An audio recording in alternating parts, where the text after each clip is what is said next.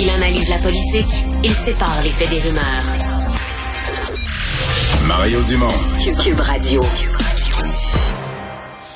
Alors, Normand Lester qui est avec nous pour faire le point sur la situation en Ukraine. Bonjour, Normand. Bonjour. Euh, bon, quoi dire, euh, on va se parler dans un instant de ce qui s'en vient potentiellement, mais quoi dire de cette journée d'aujourd'hui, de cette première journée d'invasion massive là, de, de l'Ukraine par les Russes? Ben, ce qu'on peut dire, c'est que les Russes sont en train de réaliser leurs objectifs. Donc, on n'a pas vu de résistance importante de l'armée ukrainienne, qui est une armée euh, qui est bien inférieure à l'armée russe les Russes immédiatement ont assuré le contrôle de tout l'espace aérien de l'Ukraine. Et puis, ben, ils sont en voie. Euh, qu'est-ce qu'ils veulent faire maintenant? C'est ça. Est-ce qu'ils veulent euh, s'emparer, conquérir et occuper l'ensemble du territoire ukrainien? Est-ce qu'ils visent seulement à s'emparer de la, de la capitale? Une chose est certaine, ils veulent un changement de régime à Kiev. Mais si tu veux faire un changement de régime, il faut que tu occupes la capitale et puis que tu aies un homme que tu veux proposer euh, pour qu'il prenne le contrôle euh, du pays. Et tu dois, bien sûr, ensuite assurer euh, sa sécurité. Donc, ça veut dire que tu es obligé d'occuper les, toutes les grandes villes du pays, puis tu vas faire face donc, comme on, le disait la semaine dernière, à notre dernière euh, conversation, tu vas faire face à un mouvement de révolte, à une guerre de guérilla, et c'est l'angoisse des généraux russes, bien sûr, qui se rappellent de la guerre qu'ils ont perdue en Afghanistan. Alors, comment tout ça va se euh, euh, va arriver, ben on va le savoir dans les dans les prochaines heures. Ils sont pas encore à, Kiev. Il y a des opérations dans le sud du pays. Ils occupent Odessa, semble-t-il, et puis ils remontent donc à partir de la mer Noire. Ils descendent à partir du euh, du Bélarus et ils s'avancent vers l'ouest à partir du Donbass. Alors jusqu'où ils vont s'arrêter? En tout cas, ce qui est certain, c'est que Poutine veut changer le gouvernement ukrainien pour en mettre un sympathique à Moscou, comme c'est le cas au Bélarus. Mais là, à cette étape-ci, on est quand même en droit de se demander est-ce qu'il veut pas carrément euh, annexer euh, l'Ukraine. En tout cas, c'est une euh, ou en tout cas, c'est c'est il prend les moyens parce que à la grandeur du territoire comme ça, quand tu attaques un pays sur tout son territoire, ça sent plus qu'une volonté de le déstabiliser, ça semble être une volonté de le conquérir. Mais là, il s'engage dans une guerre de très longue durée.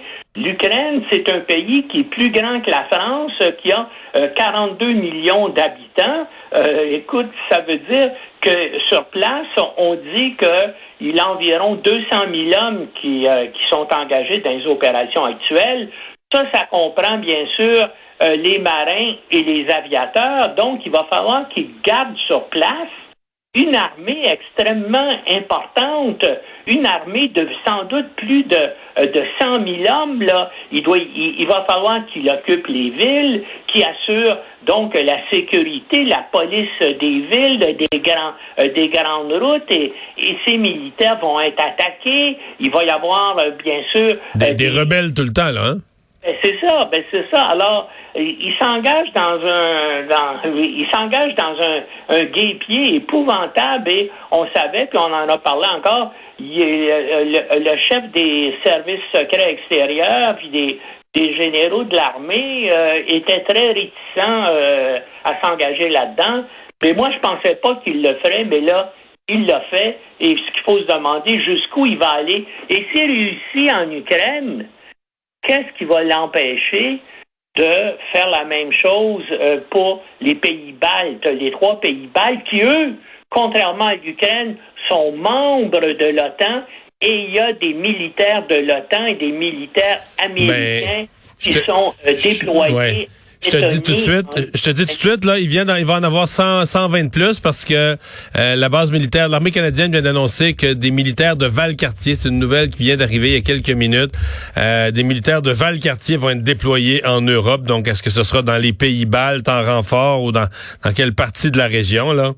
Mais euh, c'est donc d'autres militaires. Il faut craindre que si ça réussit bien pour lui en Ukraine et qu'il réussit donc à consolider euh, un, de ces hommes, à mettre un de ces hommes au pouvoir et ensuite de ça à euh, contrôler la situation, ben là, il, exige, il veut que ces trois pays-là, notamment plus, bien sûr, euh, la Pologne, plus la Roumanie, ils veulent qu'ils se retirent de, de l'OTAN, mais ces trois pays-là ont une frontière commune avec la Russie, donc puis ils vont ils vont être en quelque sorte là, cernés euh, par euh, par des forces russes. Donc euh, ça pourrait être la deuxième étape là de de son ambition. D'ailleurs, c'est ça qu'on se demande, c'est quoi son ambition? Ben, d'après ce qu'il dit, son ambition, c'est de c'est d'écarter l'OTAN complètement d'Europe de l'Est et établir tous ces pays-là dans une nouvelle sphère d'influence euh, euh, russe.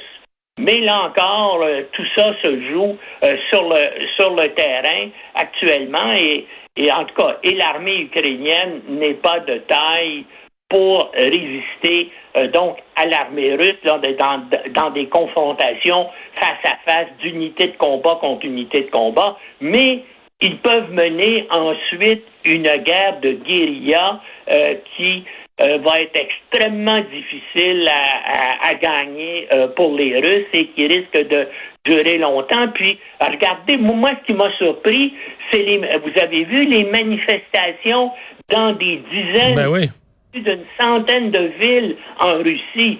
Ça veut, ça veut dire, bien, bien sûr, il a fait assassiner ou emprisonner euh, euh, depuis dix ans euh, les principaux chefs de l'opposition, mais il y a dans la population là, des gens qui en ont assez.